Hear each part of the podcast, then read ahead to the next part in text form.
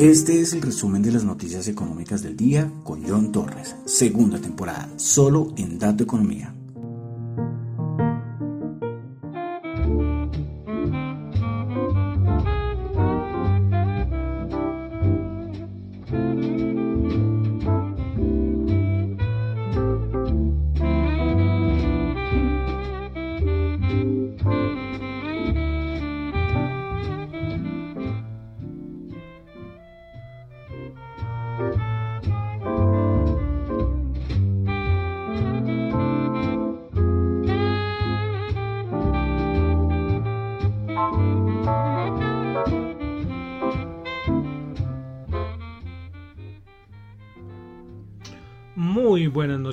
Son las 6 y 33 de la tarde de hoy, sábado 4 de febrero del año 2023.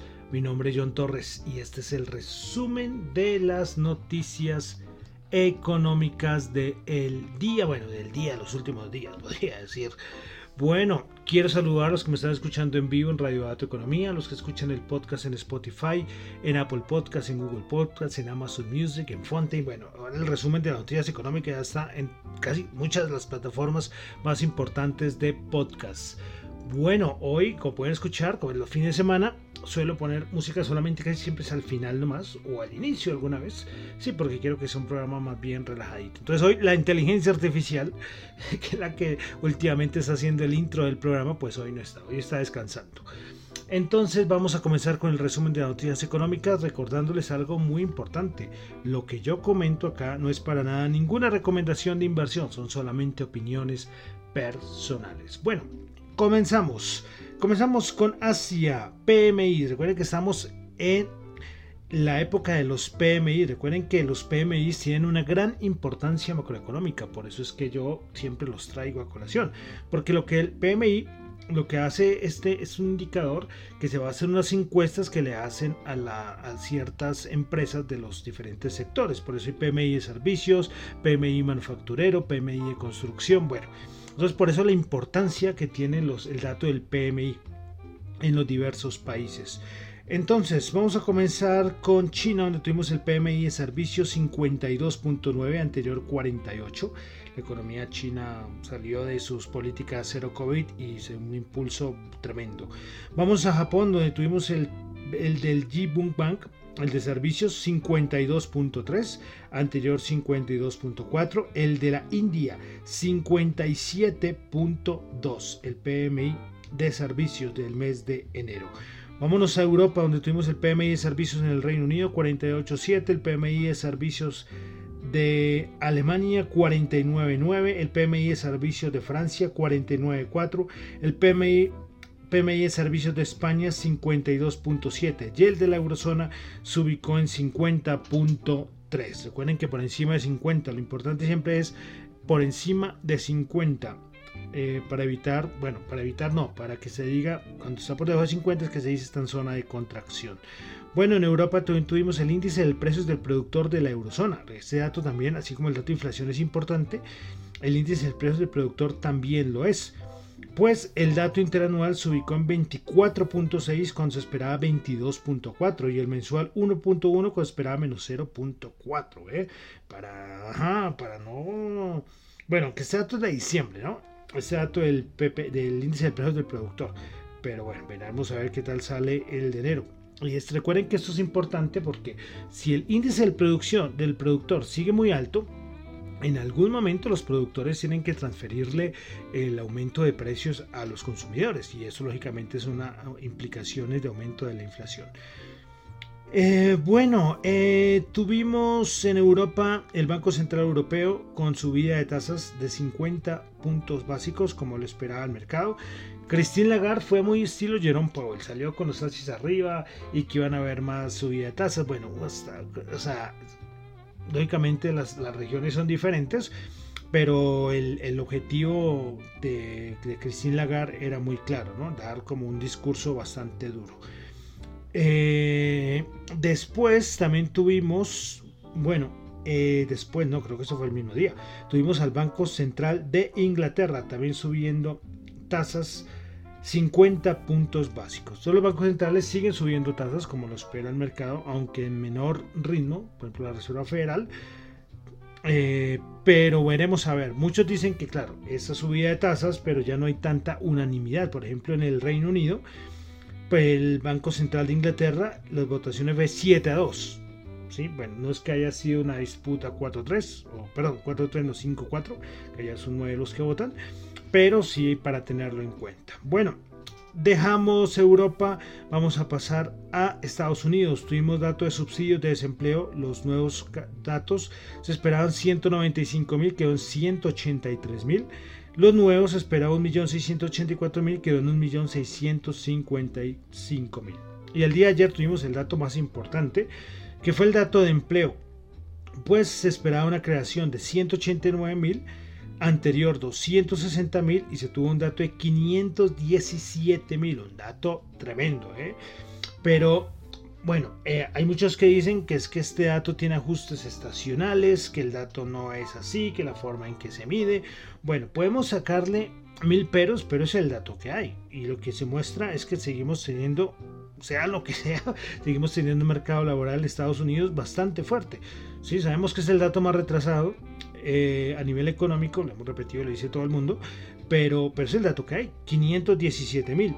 A nivel de las horas del pago por hora a los trabajadores, el dato anual quedó en 4.4%, esperaba 4.3% y el dato mensual 0.3%. Tasa de desempleo 3.4%. Bueno, en Estados Unidos también tuvimos PMI de servicios 46.8, se esperaba 46.6 y el ISM de servicios en Estados Unidos 55.2 esperaba 50.5. ¿Ven la diferencia? El PMI, el de el SAP, quedó en 46.8 y el ISM quedó en 55.2. Es que la diferencia es abismal. La forma en que se calcula también es que influye mucho. Bueno, eh, se sigue hablando de todo lo que pasó con la Reserva Federal esta semana.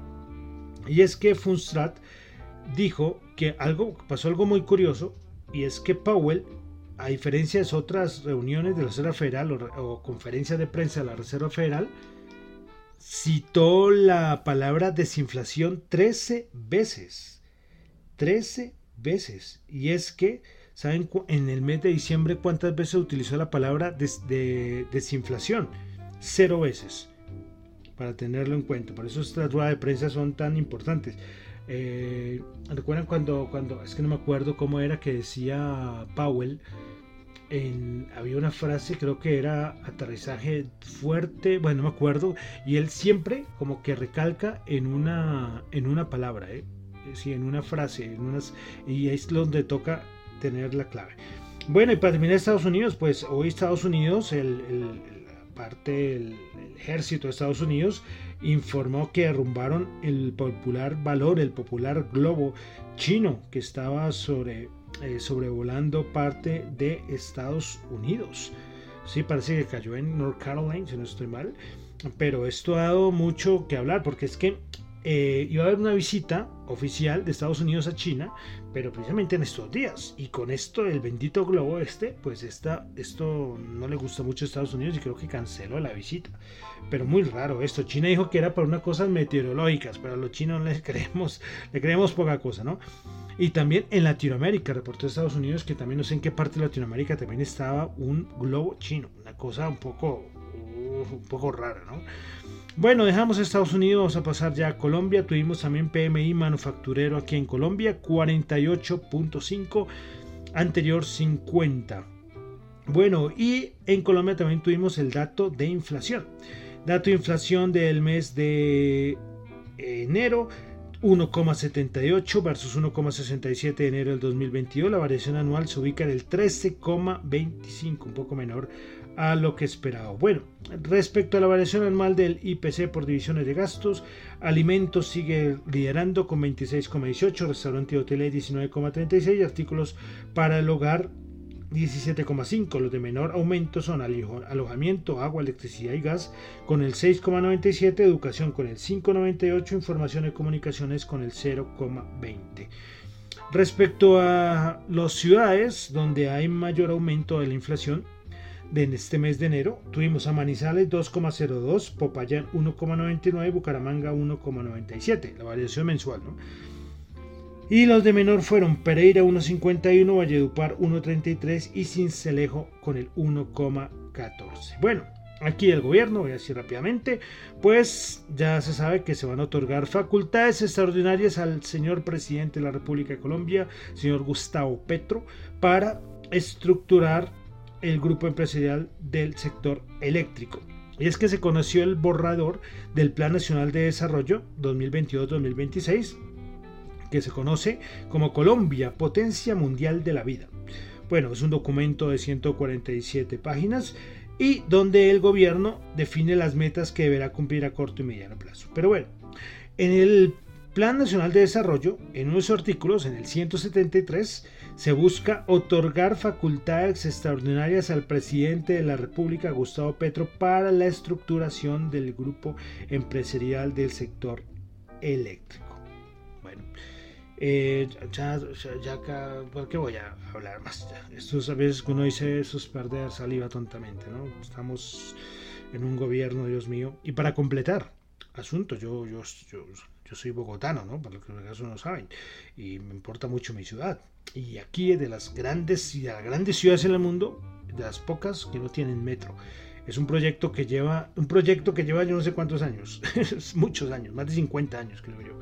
Pues bueno, aquí se está construyendo la primera línea, va a ser supuestamente, y va a ser metro aéreo, o sea, no subterráneo. Pues al señor presidente de la República dice que no, que él está obsesionado en que hay un tramo que tiene que ser subterráneo. Pues bueno, eh, el ministro de Transporte, el señor Guillermo Reyes, el ministro de Transporte del actual gobierno, el señor Gustavo Petro, aseguró que Bogotá se quedaría sin financiación de la nación si no se cambian los diseños del metro de la ciudad. Y él después dijo que esto no era una amenaza, que esto no era un chantaje. Si eso no es un chantaje, bueno, también este gobierno ha cambiado la definición de muchas palabras y de muchos adjetivos. Entonces, bueno, ahí lo, dejamos, lo dejamos ahí. No vamos a desgastarnos más. Hoy es fin de semana y quiero que al menos esto sea lo más rapidito posible. Bueno, vamos a pasar ya a la parte de mercados, commodities, eh, índices, criptos y comenzamos con asuntos de petróleo. Y es que Goldman Sachs sacó un dato donde ellos, como ven, el precio del Brent respecto o bueno, sí, respecto a la apertura de la economía china. Ellos muestran eh, como tres, tres escenarios. El escenario base, que ubican al precio del Brent en 100 dólares, pero ellos también tienen otras dos opciones. Y es que si la reapertura de China se da más rápido de lo normal, el precio del petróleo eh, Brent llegaría más o menos a 118 dólares el barril. Pero si empieza a retrasarse o empieza a poner a haber problemas con la reapertura total de la economía china, eh, el precio del Brent estaría en los 90 dólares.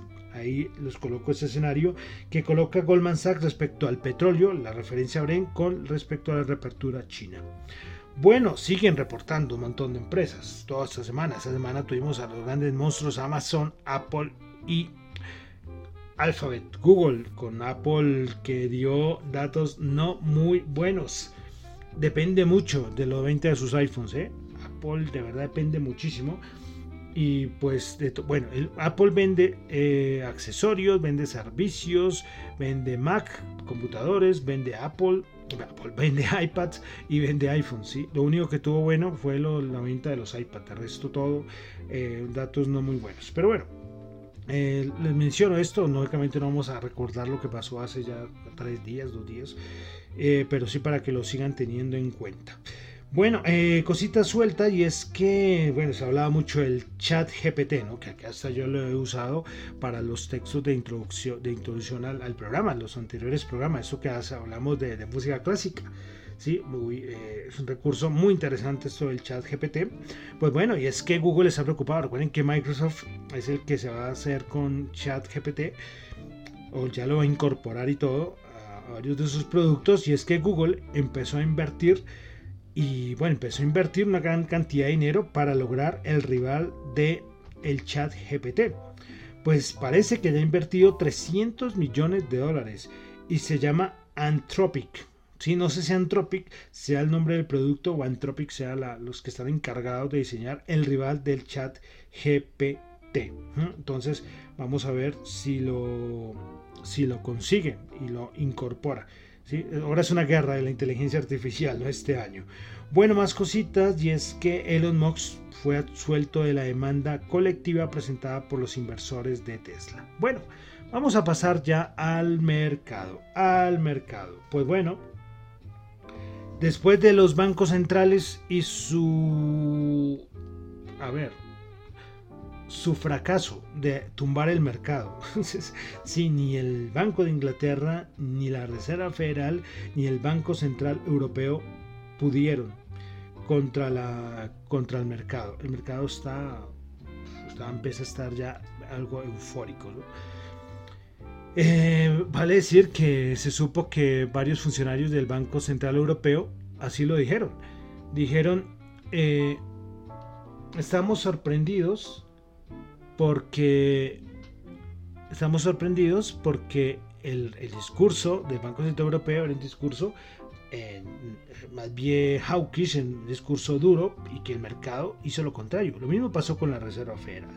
Pero ayer sí lo tumbó un dato macro, y fue el dato de empleo. Como les digo, el dato puede ser que no sea el, el, que quiere el, mercado, pues, eh, perdón, el que crea el mercado, pues es un dato que no es el, el, real, pero es el dato que sacan. Y ese dato hizo tumbar al mercado, ¿eh? porque el mercado lo que quiere es eso, que hayan despidos. Bien decía Trip Gabriel, que es un periodista del New York Times, he traducido al castellano, y es que el mercado de valores odia que las personas sean contratadas y que el desempleo esté en mínimos históricos. Esto lo odia el mercado. En este momento lo odia, lo odia, lo odia. Por eso ustedes ven que una empresa anuncia despidos y sube en bolsa. Y a nivel de, económico general quiere que haya despidos, porque esto ya sería eh, lo que le falta a la Reserva Federal para que ya frene su subida de tasas definitivamente. Pero nada, seguimos con un dato de empleo bastante fuerte. Eh, de todas maneras, no vamos a quitar. el, SP500 sigue en un momento muy bueno y a nivel técnico, muchos los analistas técnicos eh, dicen que ya llega, supera los 4.250 con fuerza y que adiós a la tendencia bajista. Ojo, esto lo dicen los analistas técnicos. Por eso recuerden que yo les traía una frase que colocó Walter, Walter Delmer, se me olvidó el, apellido del señor, es este analista que lleva más de 50 años viendo las pantallas, un tipo que tiene toda la experiencia del mundo. Decían, lo a nivel macro toca estar bajistas, pero a nivel técnico hay que estar alcistas. Y él lo decía así, son dos escenarios y dos guerras que hay ahora. Pero los analistas técnicos dicen eso, pasamos los 4.250 con fuerza en el SP500 y listo, se acabó la tendencia bajista y nos vamos a buscar los 4.400 puntos, los 4.500. Entonces, eso es lo que tenemos, eso es lo que tenemos. Es, complicado, ¿no? Los analistas técnicos defienden su postura, los analistas fundamentales, macroeconómicos, eh, van por otro lado. Pero, pero es, difícil, ¿no? Es una confrontación difícil, pero de momento los analistas técnicos van muy bien.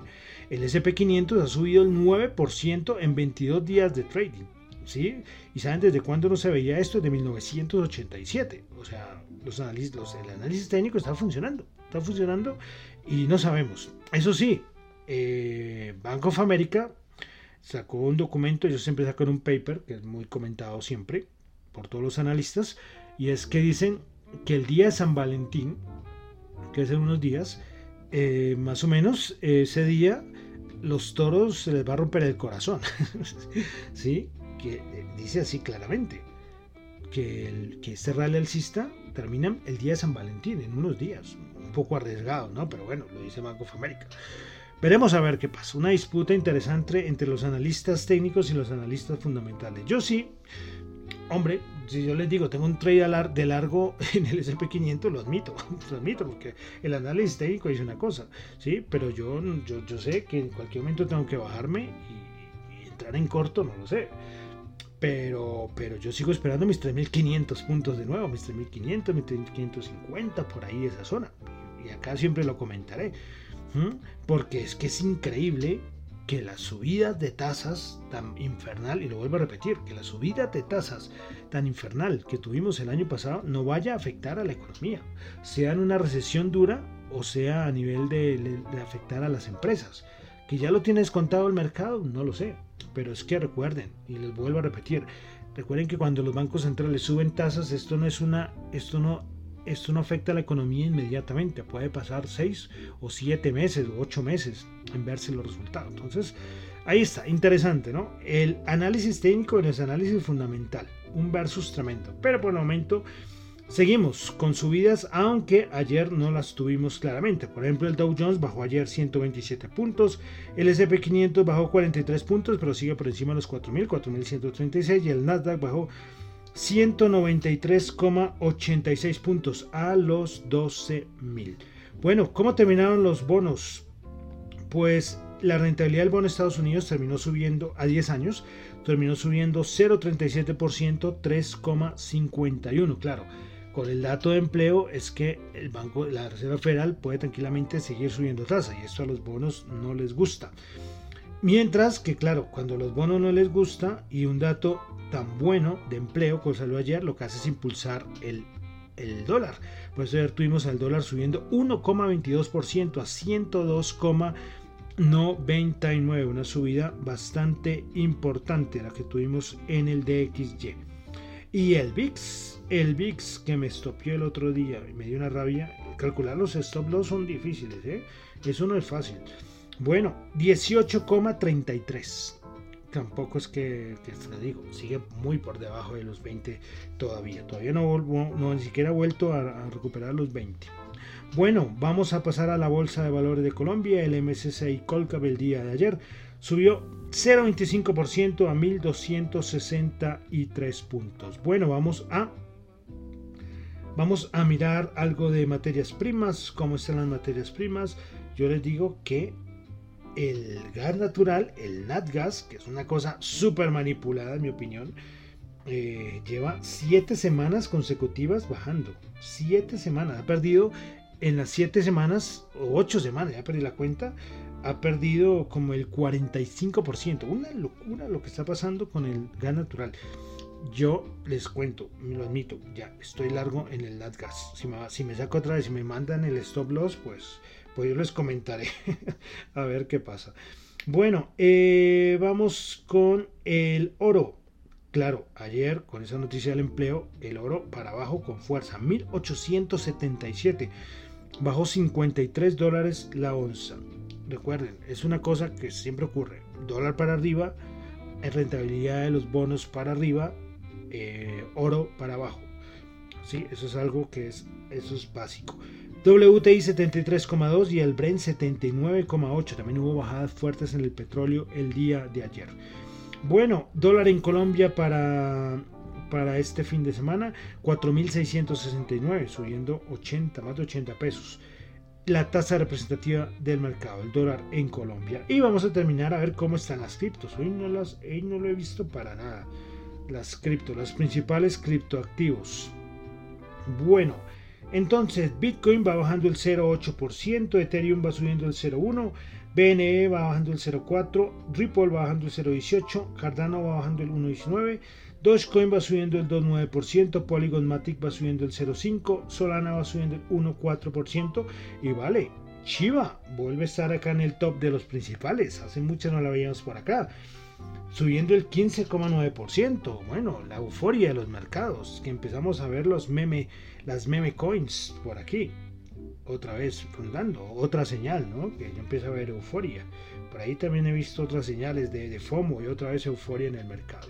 Bueno, y ya con esto entonces terminamos por el día de hoy el resumen de las noticias económicas. Recuerden lo que yo comento acá no es para nada ninguna recomendación de inversión, son solamente opiniones personales. Mi nombre es John Torres, me encuentra en Twitter en la cuenta arroba Chu, en la cuenta arroba Datoeconomía, para asuntos de la emisora arroba Datoeconomía R en Twitter y radio Datoeconomía arroba gmail.com. Bueno, y vamos a terminar con música. No iniciamos con música, pero sí vamos a terminar con música. Recuerden que ya desde varios días estamos con la música del señor Wolfgang Amadeus Mozart, porque estamos en el periodo clásico de la música clásica.